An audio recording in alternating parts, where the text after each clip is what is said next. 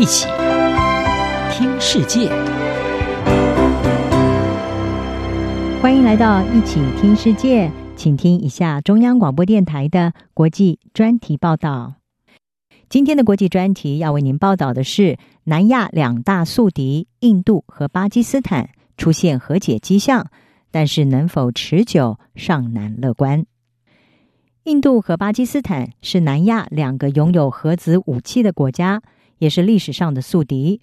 曾经在一九四八年、一九六五年，还有一九七一年爆发了三次的战争，其中两次和克什米尔领土争议有关。而在二零一九年的八月，印度废除了宪法三百七十条，取消了查谟克什米尔的自治地位，也再度引爆两国的冲突。两国不但中断了贸易，而且降低外交层级。但是，印巴两国的关系在最近一个月来出现了明显改善的迹象。二月二十五号，巴基斯坦军方表示，印巴两国军方代表透过热线电话举行了会谈，双方同意会严格遵守所有的协议和谅解备忘录，停止在克什米尔印巴实际控制线这一带和其他区域的开火行为。双方并且将会利用现有的热线等机制来应对任何不希望看到的情况或者是误解。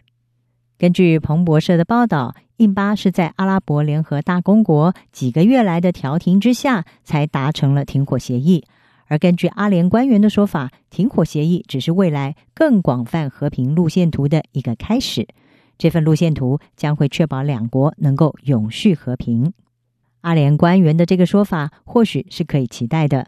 巴基斯坦陆军司令巴基瓦他在三月十八号的时候表示，印巴是时候埋葬过去了。不过他说，印度必须要为有意义的对话营造有利环境。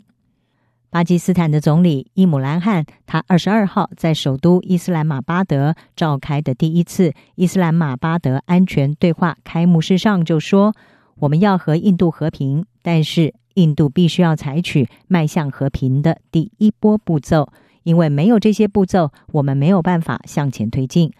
而接着，巴基斯坦印度河水域专员穆罕默德，他率领七个人的代表团，在二十二号抵达了新德里，来参加印度河水权会议。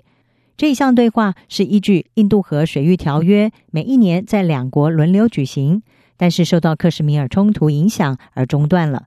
上一次的这项会议是在二零一八年在巴基斯坦的拉合尔进行，而以上所谈到的，不管是军方的热线电话，或者是水权会议，都可以说是两国解冻的重要迹象。印度出版报更进一步的指出，印度可能会在今年稍后参加上海合作组织所支持、由巴基斯坦主办的二零二一帕比反恐军演。印度和巴基斯坦都是上合组织的成员。如果计划顺利的话，这将会是一项历史性事件，因为首次有印度的部队前往巴基斯坦参加军演。虽然这项消息还没有获得证实，但是知道内情的人士是指出，印度国家安全委员会的秘书处已经在考量这件事。不过，尽管印巴关系出现和解迹象，但是以往双方违反停火协议的事件是多不胜数。然后两国会再度的达成停火协议，而新的协议常常只能够维持几个月。印度的内政部政务次长瑞迪他在最近指出，过去三年来，在印度和巴基斯坦边界沿线，总共发生过一万零七百五十二次违反停火协议的事件，造成了七十二名安全人员以及七十名的平民遇害。而光是在二零二零年，就发生了超过五千次的违反停火协议事件。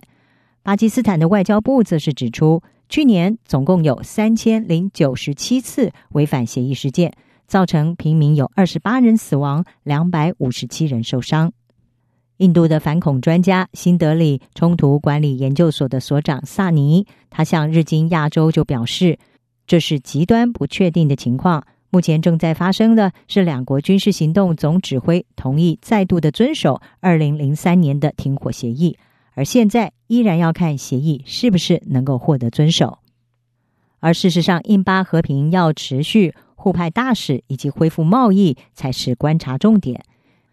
新德里的安全专家绍尼他就认为，印巴两国的停火协议是非常正向、非常好的发展，因为两国首先必须要在谈判桌前坐下来。不过，他也同样的质疑，要说接下来会如何，现在可能还为时尚早。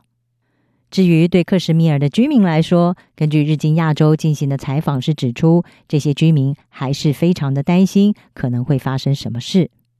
巴基斯坦一直要求印度要率先的采取步骤，创造和平条件，而这也将是日后观察印巴关系的重点。初步将会包括印巴两国是不是重新的任命驻两国首都大使，而两国是不是会恢复贸易。再来，则是克什米尔的和平是不是能够维持。至于军演，那将是今年稍后的另外一项观察重点。以上专题由央广编译，黄启林撰稿。还静静播报，谢谢您的收听。